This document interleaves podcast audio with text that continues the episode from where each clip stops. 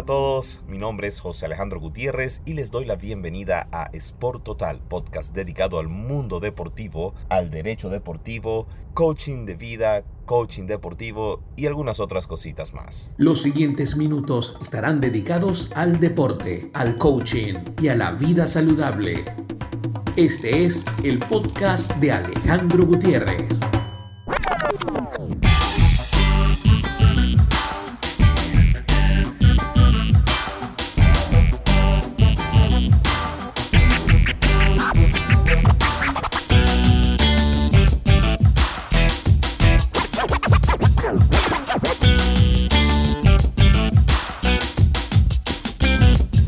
Iniciamos este segundo capítulo con el calcio de la Madonina jugado el domingo pasado y por cierto se llama así por la estatua de la Asunción de la Virgen situada en la Catedral de Milán. En el historial del derby de la Madonina, el Inter supera al Milan. El Inter ha ganado 84 partidos, el Milan tiene 77 victorias y han empatado 68 veces. Esta fuerte rivalidad entre Rossoneri's y Nerazzurros nace, por así decirlo, en la sociedad milanesa.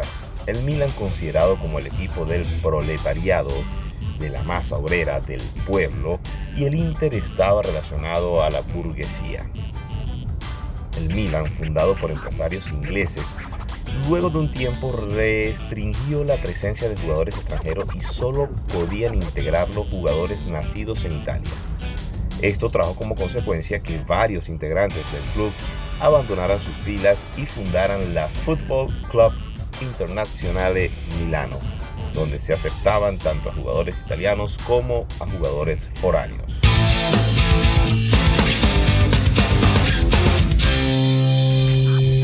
La Real Sociedad sigue invicta en la Liga Española. Hasta ahora son 12 partidos por la liga 4 partidos por la UEFA Europa League y se mantiene líder en la Liga Española, aunque con un partido más que sus escoltas el Real Madrid y el Sevilla. Esperemos eh, siga la, la, Real Sociedad dando de qué hablar eh, y así pues tenemos como un torneo español un poco más emocionante donde no solo el Real Madrid, el Barcelona y el Atlético de Madrid estén ahí en la puja por el título.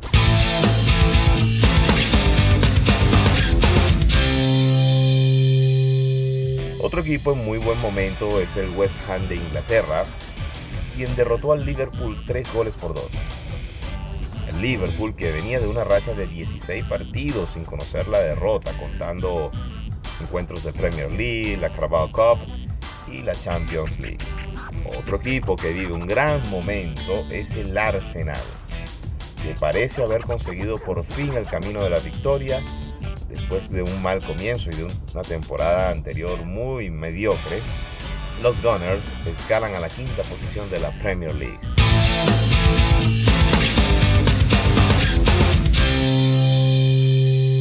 Y una de las noticias del mundo futbolístico que más ha dado de qué hablar es que el futbolista del Barcelona, Xavi Hernández, el exfutbolista, ha llegado al banquillo azulgrana. Y esto ha sido celebrado como si de un título se tratara Mucha expectativa y emoción ha traído la llegada de Xavi al Barcelona y esta vez como director técnico. Ahora bien, según el portal Usport, el Fair Play solo le permite al Barcelona gastar 3 millones en Xavi, incluida su ficha. La cláusula de rescisión es de 5 millones, por lo tanto el objetivo del Barcelona es pagarla en especie. Pero según el mismo portal Usport, ha sido Xavi quien ha pagado la cláusula de rescisión me imagino que habrá llegado a un acuerdo con el club para que este dinero le sea reintegrado luego. Ya veremos. Por los momentos el Barcelona no puede hacerse cargo de, este monto debido a su situación económica. Y bueno, le deseamos a Xavi un gran éxito, todo el éxito del mundo en esta nueva etapa como director técnico del club de donde surgió.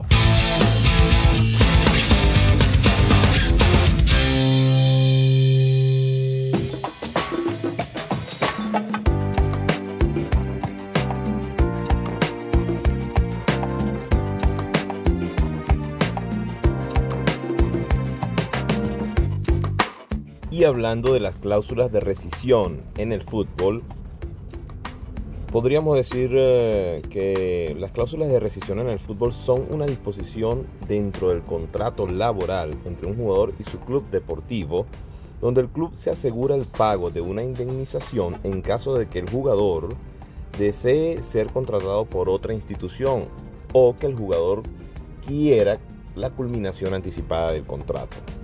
Ojo, este, un dato es que esto no puede pasar en el transcurso de una temporada.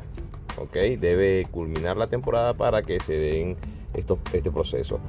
¿Qué pasa si no hay acuerdo entre el club del jugador y el jugador que quiere salir? Será la jurisdicción laboral la que decida tomando en cuenta circunstancias de orden deportivo como perjuicio que se le cause a la entidad, motivos o razones de la ruptura y otros elementos que el jugador considere estimable. Aunque esto no es usual, solamente el jugador puede adherirse a esta cláusula de rescisión del contrato. En el caso de que el club quiera rescindir el contrato anticipadamente, hay, otra, hay otro procedimiento, hay otro tipo de cláusulas de las cuales les comentaré y les hablaré en otro capítulo. Entonces esto es más o, más o menos em, una introducción a lo que son las cláusulas de rescisión del contrato, lo cual iremos ampliando en otros capítulos debido a que no quiero hacerles eh, el podcast tan largo porque estos son temas un poco extensos.